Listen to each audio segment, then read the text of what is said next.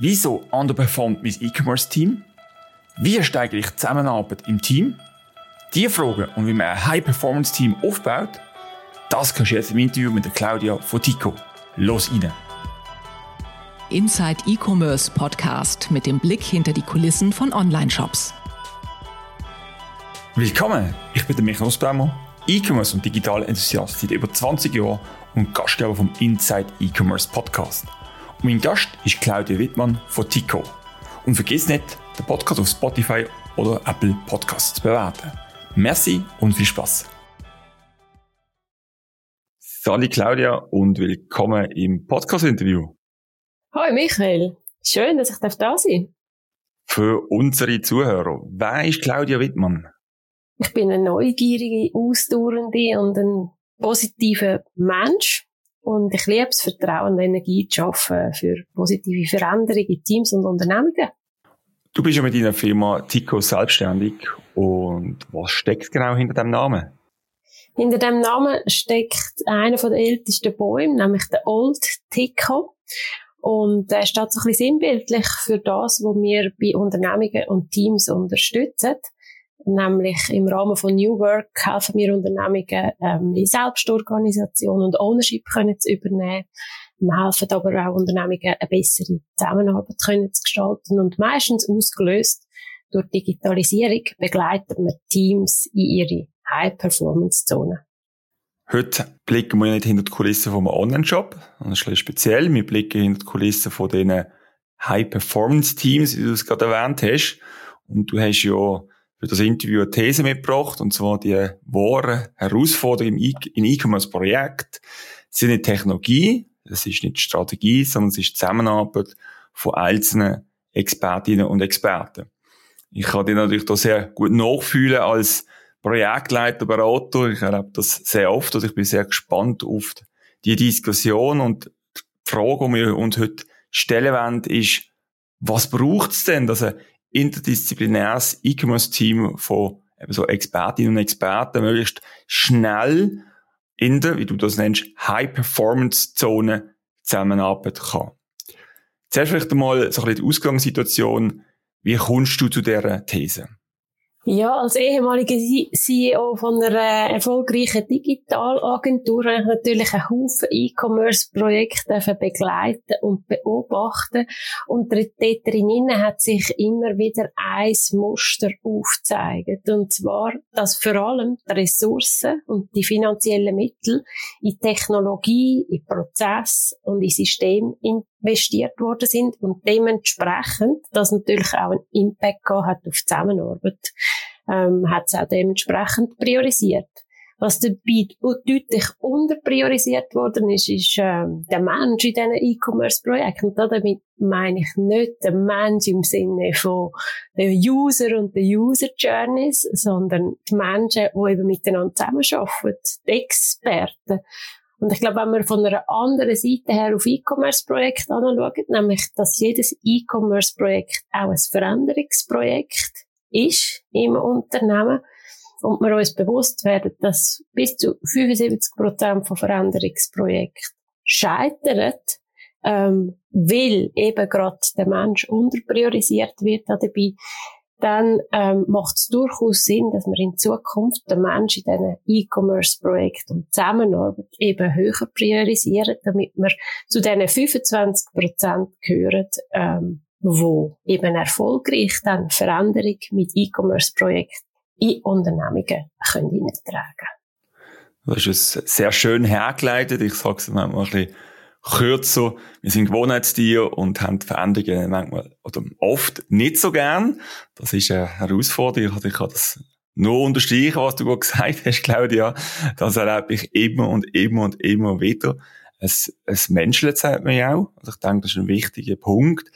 Was hast du für Erfahrungen mit so interdisziplinären E-Commerce-Team machen Hast du vielleicht Beispiele, die du kannst nennen ja, ich glaube, ich habe da drinnen eine sehr persönliche, äh, kleine Erfahrung zu erzählen. Ähm, und zwar, ich bin mal in, einer, in einem grossen E-Commerce-Projekt von einer Bank gesessen und dort drinnen mit äh, ganz vielen äh, verschiedenen Experten, von Data, Data Science bis Programmierer, Design, Sales und so weiter am Tisch gesessen. Und die Entwickler haben miteinander angefangen, ähm, über das Projekt reden. Und mein Background ist definitiv ähm, nicht in der Entwicklung, sondern im Kommunikation- und Marketingbereich. Und ich habe nicht viel davon verstanden, was sie miteinander geredet haben. Ich habe mich dann ähm, sehr geschämt in dem innen und dachte, ja nein, das muss ich doch können. Und ich glaube, das ist symptomatisch für das, was sehr vielen Teams in E-Commerce-Projekten jeweils passiert. Warum? Weil wir sind irgendwo durch in einem hochkomplexen Bereich. Ähm, jeder ist Experte in seinem Bereich inne und es entwickelt sich alles so schnell, dass man gar nicht voneinander alles kann wissen.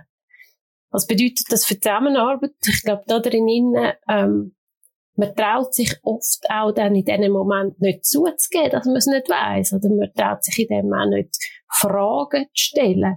Und ähm, das sind so die Momente, wo das Team wie in der Mitte stecken bleibt und zu wenig miteinander kann reden, zu wenig miteinander aus, den Austausch kann fördern. Ähm, und das hat natürlich für Projekte, wie wir alle auch schon erlebt haben, eine unglaubliche, eine unglaubliche Auswirkung, dass man halt viel weniger vorwärts kommt. Und äh, die Herausforderungen, die man gemeinsam als Team muss lösen, gar nicht erst kann lösen. Was liegt denn an deiner Meinung nach daran, dass man sich nicht getraut zu fragen? Weil ich habe für mich so immer gekannt gehabt, ich habe, wenn ich es nicht verstanden habe, bin zum Techie, habe gefragt, hat mir das erklärt und lustigerweise die Leute sind meistens sehr offen, haben eine Freude, sind auch stolz auf ihre Arbeit und erklären es einem, wenn man sie fragt. Wieso haben wir bei uns so Mühe, auch zuzugeben? Erstens einmal, dass man es nicht versteht. Ich denke, das ist das Wichtigste. Weil mit Halbwissen über etwas zu reden, wo man nicht kennt, ist gefährlich.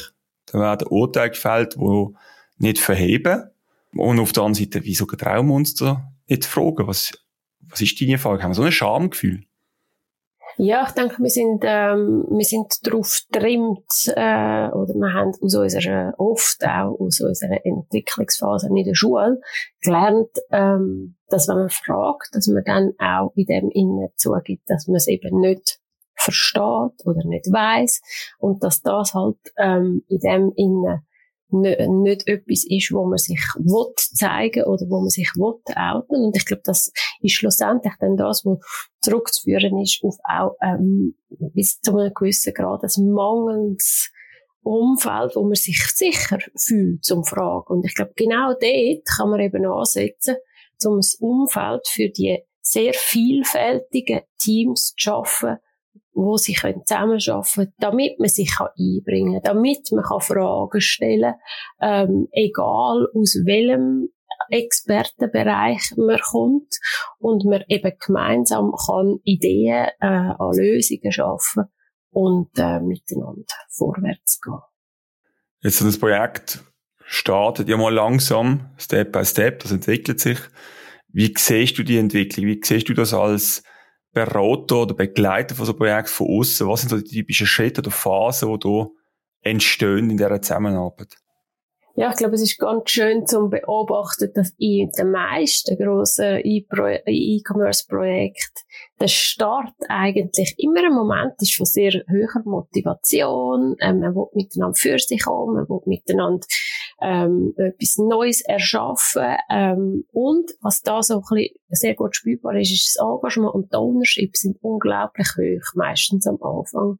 Wenn man dann so ein bisschen weitergeht, nach dem Kickoff und in der Planungsphase durch ist, vielleicht auch schon der erste oder zweite Milestone erreicht hat, ähm, dann meldet sich die Herausforderung. Das ist ganz normal. Und in den Dailies und in den Update-Meetings, die ist vielleicht die Stimmung nicht mehr ganz so hoch, aber man, man schafft noch zusammen, man glaubt noch dran. Ähm, und die nächste Phase, die wir oft können beobachten ist dann so ein bisschen, dass sich in, auch ein paar Wochen später oder auch ein paar Monate später ähm, in diesen Dailies oder in den Update-Meetings halt auch ähm, Verspätungen mit Tickets äh, lösen, zeigen, ähm, dass man äh, nicht vorwärts kommt, wie man es gerne will, dass die Motivation so ein bisschen gesunken ist. Und ich glaube, in dem Sinne gibt es wie so eine Weggabelung, wo man sagt, entweder man bleibt in dem Gefühl von stuck in the middle oder man kommt eben daraus raus. Oder anders formuliert, entweder es kommt so eine Resignation und man macht halt einfach ähm, Stimmung auf oder man findet den Weg genau wieder in das Engagement und die Ownership, wo man am Anfang hat. Und das ist das, wo ein sehr entscheidender Moment ist im Projekt innen. Schafft man das als Team? Und dann gibt es natürlich noch die Schlussphase, wo in all diesen Projekten, wo wir können beobachten, meistens, egal wie das Team unterwegs war, die Energie kann aufgebracht werden, um nochmal einen Endspurt zu geben.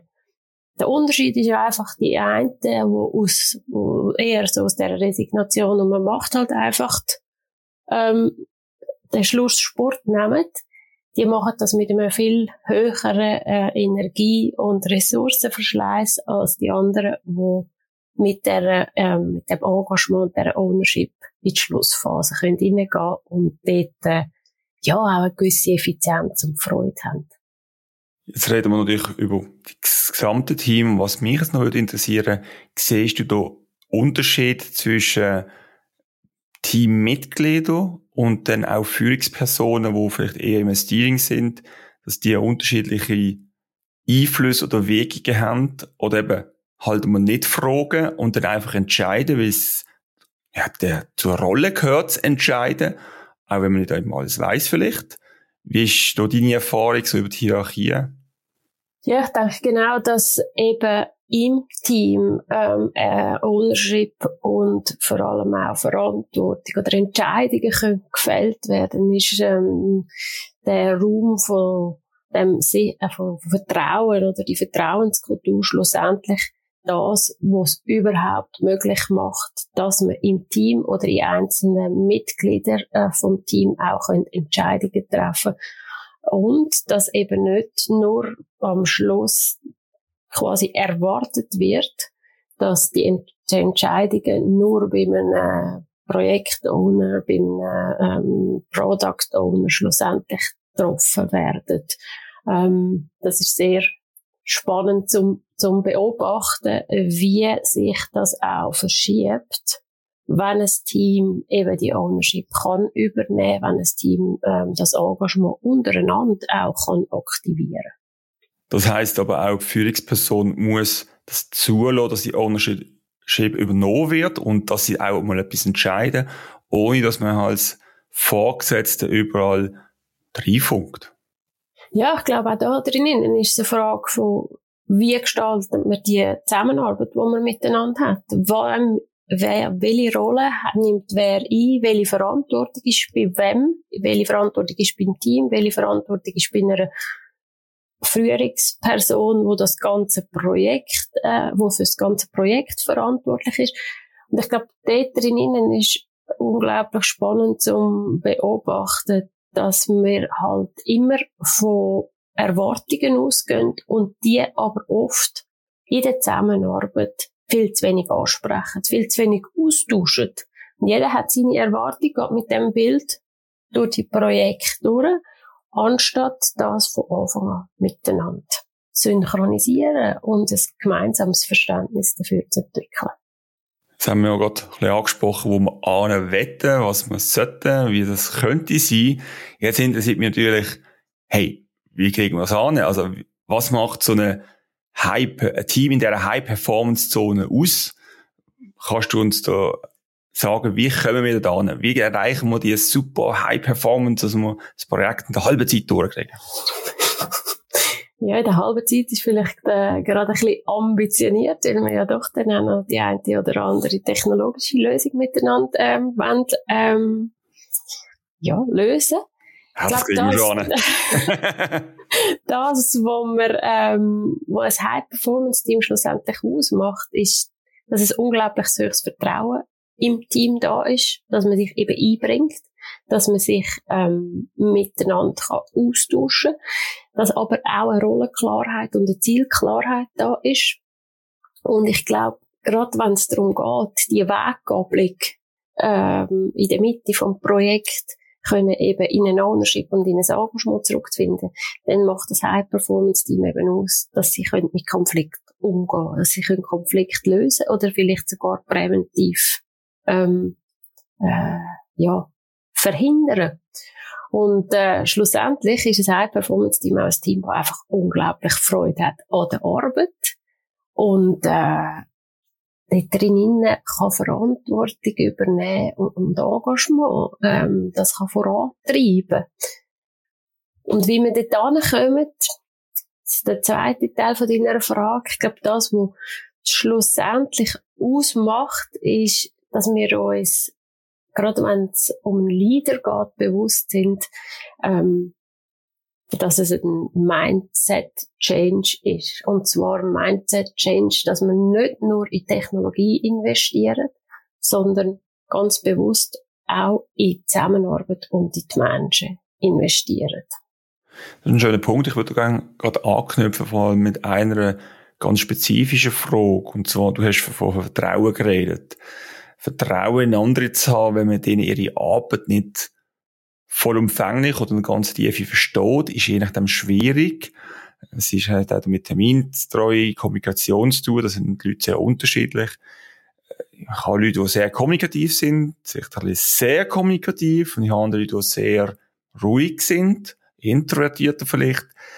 Wie schaffst du Vertrauen? Weil Vertrauen ist doch ein, sehr heikler Teil, wo schnell verletzt wird wie können wir über so ein Team mit so verschiedenen Leuten, die ja beruflich zusammenkommen und nicht privat, äh, Vertrauen schaffen? Was ist so vielleicht, hast du so ein, zwei Tipps wo, oder Ansatzpunkte für Zuhörer, wo könnte ich anfangen, wenn ich das möchte fördern? Ja, ich glaube, die Vertrauenskultur stärken, das ist wie Basis ähm, für Zusammenarbeit schlussendlich. Und ähm, wir empfehlen dort drinnen, uns eigentlich Zeit zu nehmen am Anfang vom Projekt, als Projektteam. Und zwar, dass der Fokus eben auf uns als Menschen liegt, dass wir uns als Menschen besser kennen und verstehen äh, können und dass wir uns auch können miteinander verbinden Und ich glaube, da drinnen Klar könnte ich dir jetzt ein oder andere Tool erzählen, was sicher hilft, sind Check-ins für die, die es kennen. Das heißt, beim Anfang von einem Meeting ähm, äh, sich mit einer Frage gemeinsam beschäftigen und da dazu auch äh, die eine oder andere ähm, Antwort teilen. Das sind meistens Antworten, eben wie es mir geht, ähm, wer ich bin, wo, was mich als Mensch gerade beschäftigt. Und am Anfang von diesen Projekt in Kickoffs zu investieren, wo man sich nicht nur als Mensch kann sehen, sondern wo man eben auch miteinander darüber verhandelt, hey, wie schaffen wir zusammen? Was brauche ich als vielleicht eher introvertierter Mensch an Austauschformat? Ähm, welche Kommunikationskanäle nutzen wir, dass wir miteinander ähm, dass wir miteinander vorwärts schaffen können, damit es uns Spaß macht, damit es nicht ein Meeting-Overload wird. Ähm, und dort drinnen aber auch ein Verständnis entwickeln für, hey, was motiviert uns als Team? Was ist unser gemeinsames Ziel in diesem Projekt? Klar müssen wir die E-Commerce-Plattform schlussendlich launchen. Aber was fasziniert uns im Einzelnen? In in dem Projekt, was treibt uns an. Wenn wir uns dort am Anfang vom Projekt Zeit nehmen, zum einander kennenlernen, zum einander, zum einander die Vielfalt, die wir auch haben im Team, zu verstehen, dann schaffen wir schon eine, eine unglaublich starke Basis für das Vertrauen, wo ähm, ja, das Team schlussendlich stärkt. Willst du inspirierende Keynotes, Paneldiskussionen und Insights aus erster Hand sowie erstklassiges Networking erleben? Dann nimm am 24. Mai in Zürich an der Score teil, der Swiss Conference for Retail and E-Commerce. Für alle Podcast-Hörer gibt es ein Special. Mit dem Rabattcode Inside E-Commerce hast du 10% Rabatt auf dein Ticket. Buch es jetzt unter score.swiss sehr spannend, was man alles könnte machen. Jetzt fragt sich natürlich der eine oder andere, es ist ja schön, wenn man das alles machen können, aber wieso ist das so wichtig? Was bringt mir das effektiv? Was für einen Nutzen kann ich ausziehen? Jetzt, Ende vom Tag muss die Plattform laufen und ich muss Umsatz machen. Sonst überlebe ich nicht. Also, was bringt mir das alles? Was, was hole ich raus? Was ist der Mehrwert, den ich aus dem heraus generieren kann? Ja, ich glaube, ein wichtiger Mehrwert oder in Ihnen, ich meine, wir reden immer alle von Effektivität und Produktivität und ähm, was ganz klar ist, wenn man als Team über die Weggabelung rauskommt, ähm, wo, wo man eben kann mit Konflikt schaffen, wenn man in die Zone vom High Performance Team reinkommt, dann haben wir eine Effektivitätssteigerung von, oder eine Effizienzsteigerung von über 24 Prozent. Das muss man sich, darf man sich bewusst sein. Ähm, in dem inne, glaube ich, gibt es aber auch, ganz abgesehen von dem natürlich auch noch ähm, den Mehrwert, dass wenn ein Team motiviert ist und gern an einem Projekt schafft miteinander, dass automatisch Kreativität und Innovation natürlich auch höher sind ähm, und schlussendlich Leute, die gerne äh, an einem Projekt miteinander zusammenarbeiten, denen geht's auch besser. Sie haben mehr Freude an der Arbeit und äh, das ist die Grundlage für ähm, unsere, für eine gute Zusammenarbeit, für ein erfolgreiches Projekt schlussendlich, wo auch ähm, sich eben dann in, in Budget ähm, niederschlägt. Gut, du hast uns jetzt voll überzeugt, jetzt werden wir gerade loslegen. Können wir das innerhalb von zwei Tagen ankriegen? Oder wie lange braucht das? Wir reden ja von Menschen, oder? Und eben, wir haben es ja am Anfang schon gesagt, wir sind alles Gewohnheitstier. Am liebsten werde ich eigentlich so arbeiten wie immer. Ich werde immer mit den Kollegen reden, wo ich einen Kaffee trinke. Wieso muss ich jetzt mit einem anderen plötzlich reden, dem komischen dort, weißt du, vom anderen Bereich? Also, was ist so deine Erfahrung, oder? Ich meine, klar, die E-Commerce-Teams bestehen aus fünf bis 100 Leute, oder? Aber einfach so, wie lange braucht man? Redet man von Tagen, Stunden, Monaten, ein Jahr? Wir haben die Erfahrung gemacht, dass wenn man ähm, am Anfang vom Projekt sich Zeit nimmt und Zeit bedeutet von einem halben Tag bis zu zwei Tagen, du hast es angesprochen, je nachdem wie groß das Team ist, je nachdem was das Ziel ist vom Projekt, ähm, wie viele Experten das man drin hat und miteinander eine starke Basis leitet, dort drinnen auch definiert, was, wie man zusammen schafft. Und das nachher punktuell immer wieder auch ähm, mit dem Team in dem Sinn supervised und ähm, leicht begleitet, ähm, kann man unglaublich schnell in eine High-Performance-Zone reinkommen. Und ja, wie du angesprochen hast, wir sind Menschen, wir, haben, wir sind unsere Gewohnheiten uns bewusst vielleicht der eine oder andere ein mehr, der andere ein weniger. Und wenn man in ein Team reinkommt, in ein neues, dann hat das immer auch damit zu tun, dass das eine Veränderung ist vom eigenen Verhalten da drinnen. Und das braucht in dem Sinne ein bisschen Zeit. Aber es ist durchaus machbar, dass das innerhalb von wenigen Wochen richtig grosse Wirkung erzielt. Du sagst auch, jeder muss auch mitmachen. Was machst du, wenn bei einem Team von 10, 20 Leuten jemanden hast, der einfach nicht mitmacht und nicht will? Das gibt's immer. Ähm, das ist etwas, wo wenn man gerade Veränderungen anschaut ähm, und auch Zusammenarbeit anschaut, dann sind nicht alle Menschen gleich am gleichen, zum gleichen Zeitpunkt bereit, ähm, auf, auf einen gemeinsamen Zug aufzuspringen. Der eine hat vielleicht andere äh, Gründe oder andere ähm, Perspektiven auf etwas, als äh, ein Teil vom Team sonst hat. Und ich glaube, da haben wir die Erfahrung gemacht, wenn wir miteinander den Zug mal ins Rollen bringt, wenn man ihn eben bewusst die Zusammenarbeit miteinander anschaut, dann kommen auch die, die vielleicht im ersten Moment nicht möchten auf die Zusammenarbeit aufspringen, springen irgendwann auf. Und genau wenn es eben darum geht, miteinander den Austausch fördern, dann kann man sich irgendwann einbringen und ähm, miteinander vorwärts gehen. Das klingt jetzt alles super, aber das, meistens wird das ja vom Team nicht selber treiben. Das heißt, ich als Projektowner, ähm, Projektleiter, irgendwie in die Richtung, äh, die Rollen müssen aktiv werden. Wie kann ich das initiieren? Sag ich einfach, wir sitzen alle zusammen, jeder spricht sich aus, was seine Wünsche sind und gut ist. Oder was kann, was kann ich effektiv alles bewegen? Vielleicht auch, wo sind meine Grenzen? Wo kann ich dann halt nicht mehr machen, wo es auch vom Team braucht? Was würdest du da so empfehlen? Ja, du sprichst einen sehr guten Punkt an. Ich glaube, ähm, wenn man ein Team fragt, brauchen sie das? dann kommt man Nein. sehr wahrscheinlich die, genau die Antwort über, oder? Oder oft die Antwort ähm, über.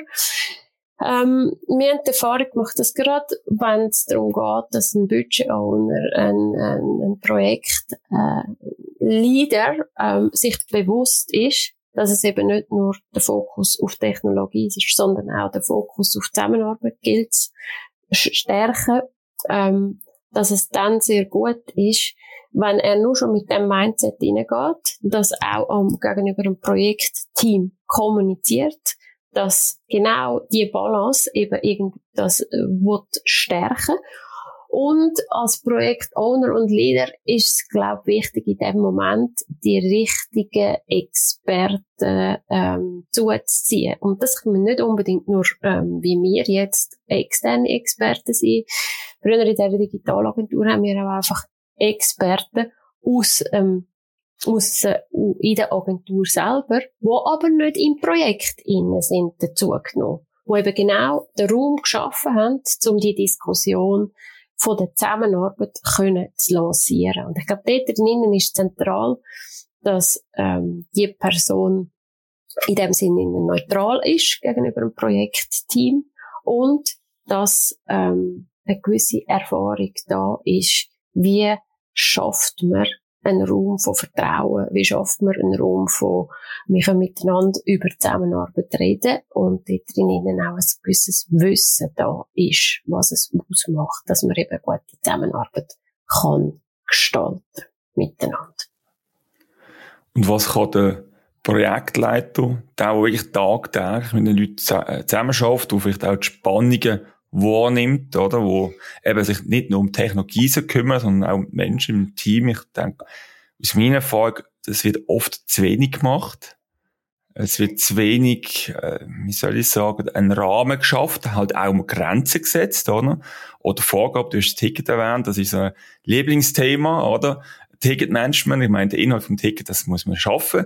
Aber der Umgang damit, äh, wer hat welche Aufgabe, wer übernimmt welche Verantwortung. Ich weise dir zu, Claudia. Ich erwarte, dass du die Verantwortung übernimmst. Das kann ein Projektleiter alles setzen. Was kann der Projektleiter so im Alltag, wirklich so im praktischen, im, vielleicht beim Kaffee oder im Meetings machen? Vielleicht hast du so zwei, drei Beispiele, wo er einfach in die Richtung kann, das helfen, fördern, dass es im Team besser geht, dass vielleicht Kla der Klassiker, der Programmierer und der Marketeer zusammen miteinander mehr reden, dass Vertrauen da ist. Ja, du hast sehr schöne ähm, Beispiele angesprochen. Ich glaube, das, wo, der, wo ein Projektleader, wo eben gleich nah ist im Team, wenn man über Zusammenarbeit geredet hat, kann machen, ist sich immer wieder auf das, wo man miteinander ausgearbeitet hat, wo man miteinander als Grundlage geschaffen hat, auf das referenzieren ähm, hey, wir haben doch gesagt, uns ist ähm, Engagement wichtig. Wir haben doch miteinander beim Kickoff definiert, ähm, äh, wie wir unsere Werte in dem Team leben. Das ist so das eine und dort immer auch darauf referenzieren. Das andere ist sicher auch, dass er kann ähm, äh, äh, wertschätzende und feedbackstarke Kultur in dem Sinn ähm, stärken oder fördern dass eben die Gefäße von der Kommunikation auch wirklich genutzt werden, dass sie nicht nur einfach am Anfang vom Kickoff miteinander definiert worden sind und nachher vergessen gehen, nicht gelebt werden. Und ich glaube, das Dritte, wo man in dieser Rolle sehr gut kann, ist anschauen, hören, beobachten ähm, und auch zum Ausdruck bringen, was man gerade spürt im, in der Zusammenarbeit. Und diese Sachen ansprechen. Weil ich glaube, das ist das, wo, wo wir am meisten haben können beobachten ähm, in der Vergangenheit. Dass zwar ganz viele ähm, Menschen wahrgenommen haben, oder Projektowner, Projektleader ähm, wahrgenommen haben, dass etwas nicht stimmt, aber nicht in der Lage sind, das aufzunehmen mit dem Team, nicht in der Lage sind, dem Team das zurückzuspielen und zu sagen, hey, irgendetwas klemmt, komm, komm wir, wir sind neugierig und wir finden miteinander raus, was es ist, damit wir weiterkommen. Sehr cool. Merci für die ganzen Inputs. Ich glaube, da können wir einiges mitnehmen und einmal, mal ausprobieren. Du hast eben gesagt auch, was haben wir abgemacht? Ich denke, äh, ich da noch gerne auch mit Visualisierungen, dass man vielleicht sagt, okay, lass uns, ja, sag ich mal, fünf, fünf Punkte definieren, die uns wichtig sind. Die fünf Punkte knackig aufschreiben, das auf ein PowerPoint machen, schöne Hintergrundbild dazu, einmal gross A3 ausdrucken und einfach überall aufhängen. Ich denke, das hilft oft einfach, auch wenn es noch so plakativ ist, einfach die Leute das sichtbar machen, was haben wir abgemacht, auf was haben wir fokussieren. Und ich glaube, es ist extrem wichtig, aus meiner Erfahrung, dass der Projektleiter das lebt, also walk the talk, hä? Ähm, und das wirklich tagtäglich, die Fahne hochhalten, tagtäglich, immer darauf zurückgeht, immer wieder motiviert, die, die Regeln zu leben. Aber wir reden immer von was wir alles sollten machen. Es gibt natürlich auch die bekannten Fettnäpfchen. Ja, ne? ähm, kann recht mal rein, bewusst, unbewusst. Wir hätten natürlich jetzt vermieden, dass wir rein trampen. Und da haben wir natürlich die andere Frage, Claudia. Wo sind die Fettnäpfchen? Was sollten wir lieber nicht machen? Ja, ich glaube, ähm, man sollte nicht das Team einfach allein lassen und in dem Innen sagt, oh, oh, das Gefühl haben, sie reden selber über Zusammenarbeit. Das ist nicht etwas, wo man kann, einfach aus dem Team raus, wenn man sich's nicht gewöhnt ist. Das ist ein sehr anspruchsvoller Schritt. Darum die Verantwortung auch als Leader, als Owner ähm, übernehmen. Das Gleiche ist eben, man sollte nicht wegschauen, wenn man merkt, es hat Spannungen oder es hat äh, Herausforderungen in einem, in einem Team inne. Einerseits als, als Teammitglieder, aber auch als, äh, als Leader, als Owner nicht. Ähm, und, ähm, ja, ich glaube, schlussendlich, das sind so die, die zwei wichtigsten. Im Gegensatz dazu dürfen wir äh, mit einer grossen Portion Neugier und, und, und Freude in die Zusammenarbeit hineingehen. Und immer wieder Neues lernen zum Thema Zusammenarbeit. Das ist doch ein sehr schöner Abschluss und wie Zuhörer und du vielleicht auch schon weißt, am Schluss gibt es immer noch drei persönliche Fragen. Meine erste, meine erste Frage wäre, was wäre dein Wunsch an all die lieben Projektleiter draussen? Ich glaube, wenn schon ähm, der Mindset-Shift passiert, dass Technologie und Menschen miteinander verbunden sind und dass man, wenn man ein bisschen mehr noch in Zusammenarbeit und in Menschen investiert, dass dann richtig gute, grossartige E-Commerce-Projekte können entstehen ähm, mehr in Kickoffs investiert wird von der Zusammenarbeit, dann wäre das grossartig. Sehr schön formuliert. Zweite Frage. Was ist deine grösste Herausforderung, die du mal in einem Projekt erlebt hast? Die grösste Knacknuss? Ja, die grösste Knacknuss ist äh, definitiv eine Kombination von ähm, wahnsinnig viel Schichten an Vielfalt. Kulturelle Vielfalt, sprachliche Vielfalt, ähm, gleichzeitig natürlich wir als Menschen äh, vielfältig und dann ein unglaublich vielfältiges Expertenwissen mit der äh, Projekt äh, Teamgröße von, ja, also wir sind 50 Personen gewesen, die ähm, in verschiedenen Ländern dort dran geschaffen haben. Und äh, dort einander zu verstehen und zu kennenlernen, äh, miteinander eine Verbindung zu schaffen und auf ein Ziel können zu schaffen, das ist einer von diesen Momenten gewesen, wo schlussendlich auch ausgelöst hat, dass ich gemerkt habe, das ist meine Passion, da an, wo ich mehr können investieren, wo ich mehr können verstehen. Und was ist dein schönste Erlebnis bis jetzt in einem Projekt? Definitiv ähm, ein Launch von einem E-Commerce-Projekt, wo nicht nur ähm, auf der technologischen Seite und auf der Design-Seite für die User funktioniert hat, sondern wo das Team auch als richtig starkes Team am Schluss vom Projekt da gestanden ist und eigentlich sich einfach schon unglaublich fest gefreut hat auf die nächsten Arbeiten und auf die nächsten Weiterentwicklungen am Projekt. Claudia, merci vielmals für deine Zeit. Das ist sehr spannend gewesen. Du sprichst mehr aus dem Herzen. Ich erlebe das immer wieder. Ich unterstütze auch meine Kunden oft genau bei so Themen. Ich denke, das ist ein schwieriges Thema. Es ist nicht 0 und 1. Es ist nicht auf dem Papier. Es ist nicht Software im Computer. Es sind Menschen. Es, der Umgang mit Menschen ist auch nicht einfach. Das muss man auch sagen. Das ist nicht jedem gegeben. Man muss es auch mit Herzblut irgendwo machen. Freude haben mit Menschen zu reden, zu arbeiten. Ich sage immer, mein wichtigstes Arbeitsmittel, jetzt lachst du wahrscheinlich, ist, äh, ist der Kaffee. Oder? Viel Kaffee trinken mit den Leuten. Ähm, das ist auch ja irgendeine Form von Wertschätzung. Man nimmt sich Zeit, man sitzt zusammen, man ladet sie ein auf den Kaffee. Ähm, das ist meine, meine Erfahrung bis jetzt, dass es wirkt sehr oft und dass man dort sehr viele Probleme kann lösen Aber man muss es auch sehen, wollen sehen, man muss auch wollen angehen und nicht nur auf Zahlen und, und Erfolg äh, fokussieren, sondern auch auf die zwischenmenschlichen Beziehungen. Ähm, wer hat es mit wem gut? Wie funktioniert's? Ich muss sagen, auf allen Ebenen. Es ist ja nicht nur ein Projektteam, es ist ja auch bei den Sponsoren bis in Geschäftsleitung auf gibt es natürlich Beziehungen und verschiedene Erwartungen und Vertrauensthemen. Es ist nicht nur zwischen IT und Marketing oft. Es sind ja auch zwischen innerhalb der Teams. Von dem her, ich bin felsenfest überzeugt, deine Punkte helfen extrem viel. Ähm, ich kann es nur jedem empfehlen, sich mal Gedanken zu machen, mit dir darüber reden, mit uns darüber reden. Wir können auch mal eine lustige, äh, größere Diskussion führen. Von dem her, vielen Dank für deine Inputs. Ich glaube, das hilft vielen schon mal, die Sachen anders zu sehen, vielleicht mal anders zu betrachten. Das ist der wichtigste Schritt.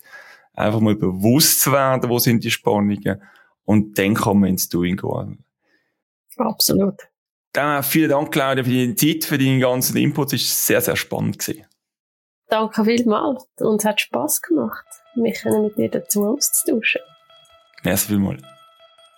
Willst du keine weitere Episode verpassen? Dann abonniere den Podcast jetzt in deiner Podcast-App. Hat dir der Podcast gefallen? Dann kannst du auf Apple Podcast und Spotify bewerten. Merci für deine Bewertung und Support vom Podcast. Bis zur nächsten Episode. Ciao!